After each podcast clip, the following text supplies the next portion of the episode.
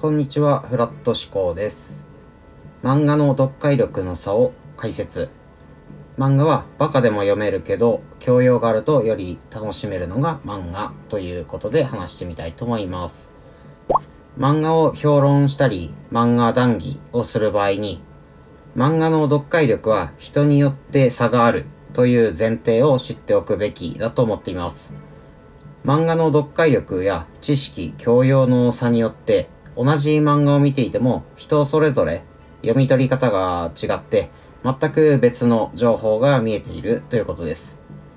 面白いとか面白くないという議論が成り立たなかったり話が噛み合わないのも読解力の差によって別の作品を見ているから読解力が低くても楽しめるように作られているのが漫画のすごいところではありますが作者が表現したいことを全て読み取るにはそれ相応の読解力が必要ですし漫画に対する教養があった方がより作品を楽しめると思っています。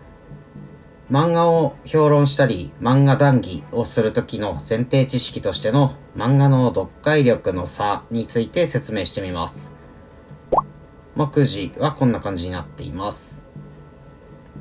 漫画の読解力で見えている情報が違う。そもそも漫画に読解力の差なんてあるのかという話ですがこれは確実にあると言えます。例えば美術やアート作品を楽しむためにはそれなりの知識や教養が必要です。美術音楽アートなどに全く興味がない人が作品を見ても何がいいのかさっぱりわからないみたいなことはよくあります。これは同じ作品を見たり聞いたりしていても受け取り手のレベルによって受信できる情報に差があるからです。難易度が高い作品を楽しむためには教養が必要なのと同じように漫画も教養がある人の方がより深く楽しめます。しかし漫画のすごいところは教養がない人でも教養がないなりに楽しめてしまうことです。極端な例を出すと日本語が読めない人が日本の漫画を見たとして吹き出しのセリフが全くわからなくてもキャラクターの動きや表情でなんとなくストーリーがわかるし仮にストーリーがわからなかったとしてもキャラが好きだけで楽しめてしまうのが漫画です。でもセリフを読めた方がもっと楽しめるよねという感じです。このように受け手のレベルによって受け取れる情報量に差があるのは確実です。日本語が読めないというのは極端な例ですが実際のところは同じ日本人であっても日本語の読解力には差があるし絵を見る能力にも差があるという話です。同じ日本語圏に生まれた日本人であっても想像以上に漫画の読解力や教養による読み取り方の差が大きいです。この辺が漫画談義の会話が成り立たなかったり他人の評価が納得できなかったりすることの説明になりますので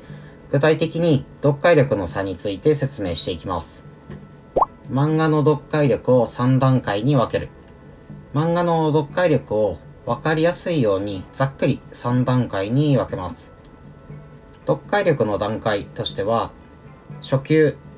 漫画に書いてあることを部分的に理解できる。中級漫画に書いてあることを全体的に理解できる。上級漫画に書いていないことを理解できる。です。それぞれ順番に説明していきます。まず漫画読解力の初級です。対象者は小中学生だったり漫画を読まない大人や教養レベルが低い大人です。いわゆる日本語が読めない人ですね。ツイッターの140文字を正しく読めないような人を対象としています。初級がどのようなものかの説明ですが、漫画を部分的にしか読めていない。読めるところだけ読むような見方をしている。表面的な部分だけ読み取りがちという感じです。食事に例えると、牛肉と豚肉の違いがわからず、どちらも肉としか認識できていないような状態。また、食べ放題の安い肉と英語の肉の違いがわからないような人ですね。漫画はセリフの意味がよくわからなくても、キャラの表情を見ただけで、なんとなく意味はわかるし、その逆もしかりです。また、作者の真意を読み取れず、誤った受け取り方をしても、それでも漫画は読み進められるようにできています。そのため本人はちゃんと漫画が読めていると錯覚している人が多いと思います。読解力が初級レベルの人の漫画批評は的外れな批判になりがちです。初級の人の漫画の見方の例としては、異世界転生ものの作品がここ10年で流行っていて、無数の作品が生まれました。しかし、作者の方には申し訳ないのですが、一部の作品を除いて、ほとんどの作品はうぞうむぞうです。ちゃんとエンタメ作品として評価されるものは、例えば、無色転生とか、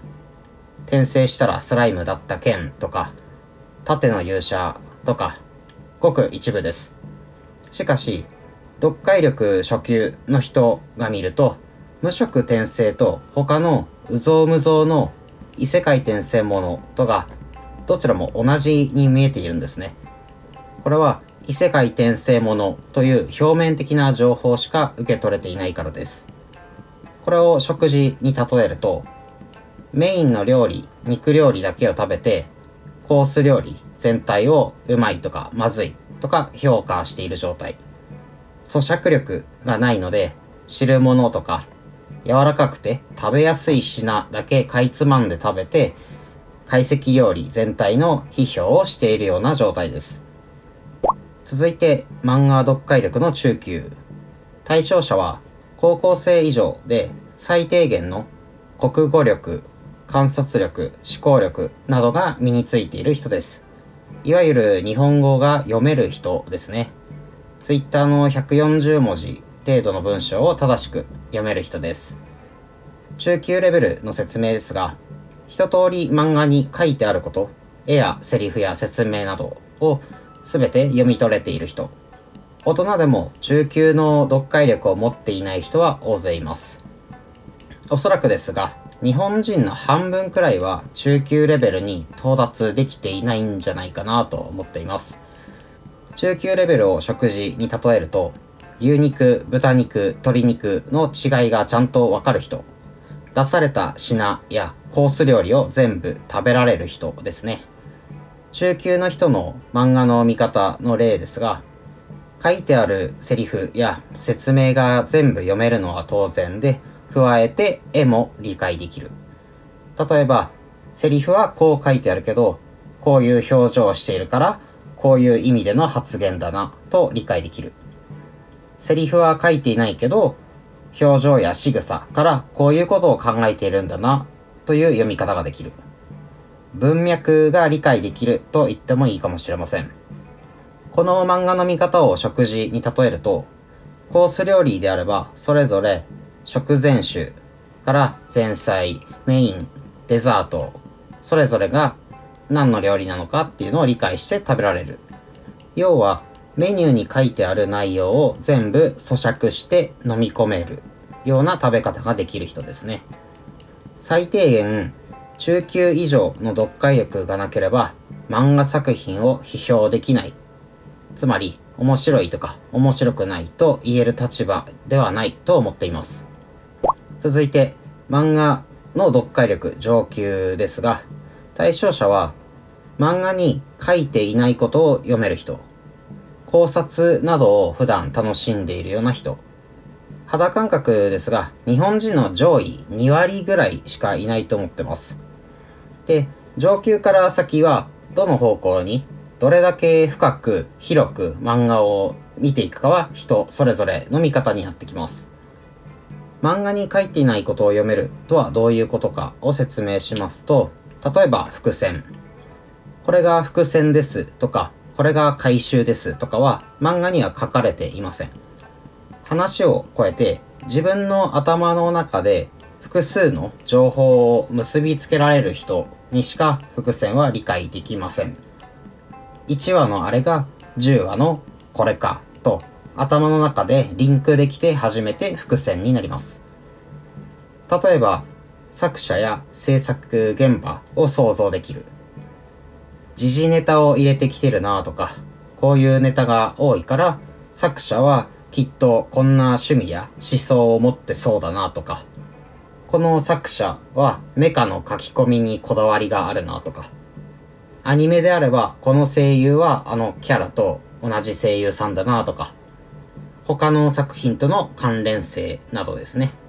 これはあの作品のオマージュだなとか、あの漫画に影響を受けている絵だなとかですね。例えば時間経過に関して言えば、1巻と最終巻だと表現や画力が変わっているなとか、現実の時間、この1話から2話3話と進んでいく時間と漫画内の時間の流れのギャップを見て、ここは飛ばしてるなとか、この話は深く掘り下げて書いているなとかがわかる。こういった上級の読み方をするためには、漫画に対する知識や一般教養、人生経験などが必要になっています。だから、漫画を深く読むには教養がいるし、漫画を楽しめない人は教養がない。つまり情報を読み取れていないだけとさえ思っています。この部分を食事に例えると、この食材を仕入れるのがすごいなとか、この食材があるタイミングで来れて運がいいなとか、この時期だからこの食材を使ってるんだなとか、この場所だからこの食材がこの値段で出せるのかなとか、この食材はこういう料理にも使えるんだなという気づきとか、つまり料理のメニューに書いていないことに気づいて楽しめるということです。漫画作品によって読者に求める読解力が違う。漫画の読解力には差があるということを踏まえて、今度は漫画作品によって求められる読解力に差があるということを説明していきます。まず、えー、初級から上級の読者まで網羅した作品の例としては、ハンターハンターを挙げたいと思います。この漫画は小中学生でもついてこれる表現を使っているけど、実際のところストーリーや設定がめちゃくちゃ深い。わかるところだけ見ても面白いんだけど、ちゃんと理解するためには上級以上の読解力が求められる、そんな漫画です。このような作品は、小中学生の時に読んだ人が、数年後に読み返すと、全く違う情報が読み取れるはずです。子供から大人までが楽しめる作品と言えますね。この話を食事に例えると、大人の味だけでできている懐石料理みたいなものではなく、子供でも楽しめるメニューも含まれている感じ。もしくは、見た目だけお子様ランチみたいなんだけど、すべての料理が超本格で高級料理でできているって感じですね。続いて、中級以上の読解力を必要とする作品の例として、無色転生を挙げたいと思います。この漫画は、読解力初級の人が見ると、その他のうぞうむぞうの異世界転生ものと同じに見えてしまって、評価があまり高くありません。中級の読解力を持つ人が見ることで、他の異世界転生ものとは違うなということがわかります。上級の読解力があると、ようやくこの作品すごいなというのがわかります。ですから、無色転生に低評価のレビューをつけている人は、大体読解力が低くて、他の異世界転生ものと区別がついていない人たちが大半だと思っています。食事に例えると、高級なお吸い物とか、京都のおばんざいみたいに、見た目が地味で、わかりやすい美味しさがないような料理です。ハンバーグとかカレーが好きな小学生には不人気になってしまう。ただ、舌が超えた人間が食べると、いい出汁使ってるなとか、こんなに薄味なのに美味しく作る技術がすごいなっていうことがわかります。続いて、中級、上級の読解力を必要としない作品。これはどんな作品かっていうと、大体漫画アプリなどで大量にばらまかれている作品と、先ほどから言っていますが、うぞうむぞうの異世界転生ものの漫画が該当します。能力バトルがかっこいい。美少女が可愛い。以上。みたいな作品ですね。上級の読解力を持っている人間からすると、漫画を考察したり、思考を巡らせて読み解くような余地がないのでつまらないと感じてしまいます。ただ、最近ではこういう作品が漫画アプリでランキング上位に入っていたりします。この理由は、小中学生の票が多いからだと考えています。漫画アプリの利用者に限定すると、日本全体と比較して、読解力が初級の人の割合が多くなりそうです。そのため、アプリ上でのランキング上位作品がイコール面白いとはならないということです。こういった作品を食事に例えると、ジャンクフードとかファーストフードみたいなものです。例えばマクドナルドとか、ポテチとか、カップラーメンなどですね。普通に食べられるけど、食事を楽しむというような食べ方はしないし、それを食べて感動することはないです。また、その食事に関して人と語り合ったりということもしません。お金や時間をかけてわざわざそれを選ばないということですね。漫画ばかり読むとバカになるへの回答。昔言われた漫画ばかり読むとバカになるという表現は初級の読解力しか必要としない漫画作品の存在と、初級の読解力しかない人間でも楽しめるように設計された作品によるイメージだと思います。当時の漫画を読まない大人にとっては、上級レベルの漫画の読み解き方が存在することがおそらく想像できなかったんだと思います。漫画を読むとバカになるなんてことはありませんが、バカがバカのまま読めるように作られているのが漫画のすごいところである一方を、本当に漫画を楽しもうとするのであれば、作品に合わせて読解力や教養レベルを上げて頭を良くしないといけません。漫画をどう見るか、結局本人次第ですね。読解力、教養があった方がより漫画は楽しめる。読解力上級者の漫画談義や発言する内容に対して、読解力初級の人が的外れな意見を言っているのがたまに目に入って気になります。例えば、そんな見方をしてたら楽しめないとか、言いがかりをつけるなとか、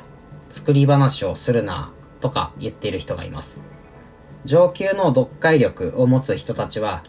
漫画を批評したり分析したりして楽しんでいる面もあるわけで、その中で批判的になってしまう意見も当然出てきます。例えば、話が矛盾してるとか、作が崩壊してるとか、話に整合性が取れていないとかですね。こういった意見を読解力が初級の人間から見ると重箱の隅をつついて批判しているように見えるらしいです。これは大きな間違いで、批判したくて荒探しをしているわけではなくて、読解力が初級の人では見えない、気づけないようなものが見えている人間もいるというだけです。読解力が高いがゆえに見えてしまう荒も当然あるですけど、それ以上に読解力が低い人間では味わえない漫画の楽しみ方ができているのが実際のところです。例えば、電車に乗って駅弁を食べた時に何を食べてもうまいって言っている人だけの人もいれば、今電車が走っている地域や時期で取れる食材を知っていて、その食材が駅弁に入っていることに気づいて楽しめる。そういう人もいるってことです。その副作用として、例えば一部特産物ではない食材も弁当に入ってるなぁと気づいてしまうようなものです。これを食に関する知識や教養がない人が弁当の食材なんか気にせず黙って食えという批判をするのはナンセンスだと思っています。下手に知識や教養がない方が作品のあらが見えなくて幸せだというケースもあるかもしれません。舌がバカだと何食ってもうまいみたいな感じですね。だけど、せっかく作者が魂を込めて作った漫画という作品なんですから、その作品の隅々まで読み解けて、まあ、さらに作品に書かれていない背景なんかまで楽しめた方がお得だと個人的には思います。まとめます。もし漫画の読解力が初級から中級レベルであるにもかかわらず、漫画全般が面白くないと感じている人はもったいないです。つまり、面白さを感じるだけの教養や読解力が足りていないだけだからです。これだけ膨大な量の作品があるにもかかわらず、自分の好みに合う漫画が存在しないなんてなかなか考えづらいです。読解力があってちゃんと漫画で表現されていることが読み取れるのであれば、この漫画は面白いとか、これは好きと思えるものが絶対にあると思っています。だから、漫画は面白くないと言っている人は、漫画の面白さを理解するだけの読解力とか教養が足りてない人なんだなと思ってしまうくらいです。ということで、漫画って面白いよねという話でした。それではご視聴ありがとうございました。